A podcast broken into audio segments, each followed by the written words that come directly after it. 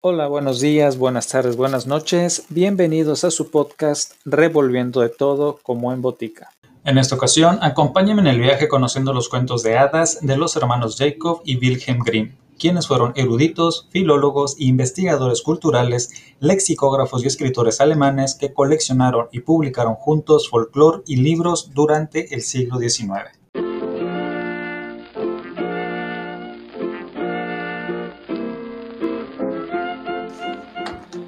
Acompáñame con el cuento de esta semana, Los músicos de Brema. Tenía un hombre un asno que durante largos años había transportado incansablemente los sacos al molino, pero al cabo vinieron a faltar las fuerzas y cada día se iba haciendo más inútil para el trabajo.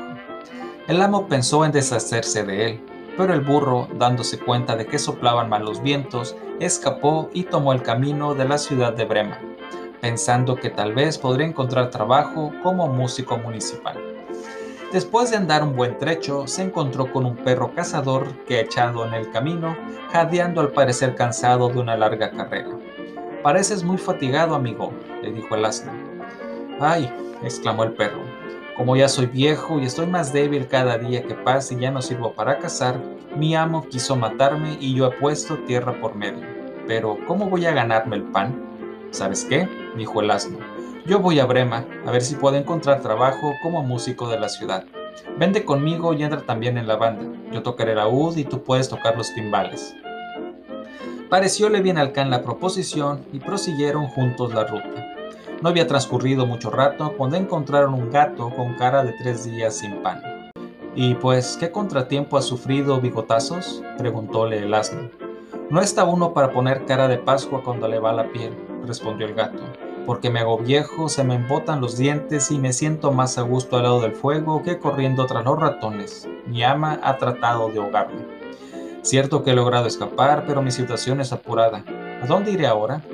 Vente a Brema con nosotros. Eres un perito en música nocturna y podrás entrar también a la mala. Vente a Brema con nosotros. Eres un perito en música nocturna y podrás entrar también en la banda. El gato estimó bueno el consejo y se agregó a los otros dos.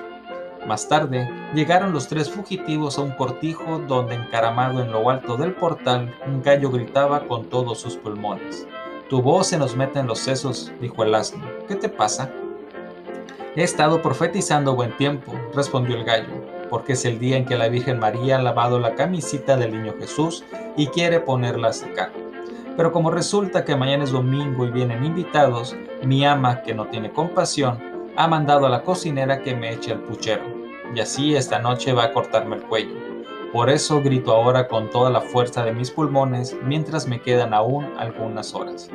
Va, Cresta Roja, dijo el asno. Mejor harás viniéndote con nosotros. Mira, nos vamos a Brema. Algo mejor que la muerte en cualquier parte lo encontrarás. Tienes buena voz y todos juntos armamos una banda, ya saldremos del apuro. El gallo le pareció interesante la oferta y los cuatro emprendieron el camino a Brema.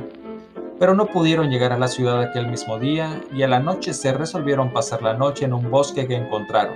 El asno y el perro se tendieron bajo un alto árbol, el gato y el gallo subiéronse a las ramas, aunque el gallo se encaramó de un vuelo hasta la cima, creyéndose allí más seguro. Antes de dormirse, echó una mirada a los cuatro vientos y en la lejanía divisó una chispa de luz, por lo que gritó a sus compañeros que no muy lejos debía de haber una casa. Dijo entonces el asno, mejor será que levantemos el campo y vayamos a verlo, pues aquí estamos muy mal alojados. Pensó el perro que unos huesos y un poquitín de carne no vendrían mal, y así se pusieron todos en camino en dirección de la luz. Este iba aumentando en claridad a medida que se acercaban hasta que llegaron a una guardia de ladrones profusamente iluminada. El asno, que era el mayor, acercóse a la ventana para echar un vistazo al interior. ¿Qué ves, Rucio? preguntó el gallo. ¿Qué veo? replicó el asno. Pues una mesa puesta con comida y bebida y unos bandidos que se están dando el gran atacón. También que nos vendría a nosotros, dijo el gallo. Y tú que lo digas, añadió el asno, ¿quién pudiera estar allí? Los animales deliberaron entonces acerca de la manera de expulsar a los bandoleros, y al fin dieron con una solución. El asno se colocó con las patas delanteras sobre la ventana, el perro montó sobre la espalda del asno, el gato trepó sobre el perro y finalmente el gallo se subió de un vuelo sobre la cabeza del gato. Colocados ya a una señal convenida, prorrumpieron a la una en su horrizona música, el asno rebuznando, el perro ladrando, el gato maullando y cantando el gallo. Y acto seguido se precipitaron por la ventana en el interior de la sala con gran estrépito de cristales. Levantáronse de un salto los bandidos ante aquel estruendo, pensando que tal vez se trataría de algún fantasma y presa de espanto, tomaron las de Villadiego en dirección al bosque. Los cuatro socios se sentaron a la mesa y con las obras de sus antecesores se hartaron como si los esperasen cuatro semanas de ayuno. Cuando los cuatro músicos hubieron terminado el banquete, apagaron la luz y se buscaron cada uno una yacija apropiada a su naturaleza y gusto. El asno se echó sobre el estiércol, el perro detrás de la puerta, el gato sobre las cenizas calientes del hogar, y el gallo se posó en una viga, y como todos estaban rendidos su larga caminata, no tardaron en dormirse. A medianoche, observando desde lejos los ladrones que había luz en la casa y que todo parecía tranquilo, dijo el capitán, no debíamos habernos asustado tan fácilmente. Y envió a uno de los de la cuadrilla a explorar el terreno. El mensajero lo encontró todo quieto y silencioso y entró en la cocina para encender la luz. Tomando los brillantes ojos del gato por brasas encendidas, aplicó a ellos un fósforo para que prendiese pero el gato no estaba para bromas y saltando al rostro se puso a soplarle y a arañarle.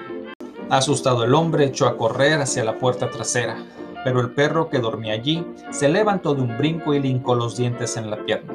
Y cuando el bandolero en su huida atravesó la era por encima del estercolero, el asno le propinó una recia cos, mientras el gallo se había despertado por todo aquel alboroto y ya muy animado gritaba desde su viga. Kikiriki. El ladrón corriendo como alma que lleva el diablo, llegó hasta donde estaba el capitán y le dijo, Uf, en la casa hay una horrible bruja que me ha soplado y arañado la cara con sus largas uñas. Y en la puerta hay un hombre armado de un cuchillo y me lo ha clavado en la pierna. En la era un monstruo negro me ha porrado con un enorme mazo y en la cima del tejado el juez venga a gritar, traedme el bribón aquí. Menos mal que pude escapar. Los bandoleros ya no se atrevieron a volver a la casa y los músicos de Brema se encontraron en ella tan a gusto y que ya no la abandonaron. Y quien no quiera creerlo, que vaya a verlo.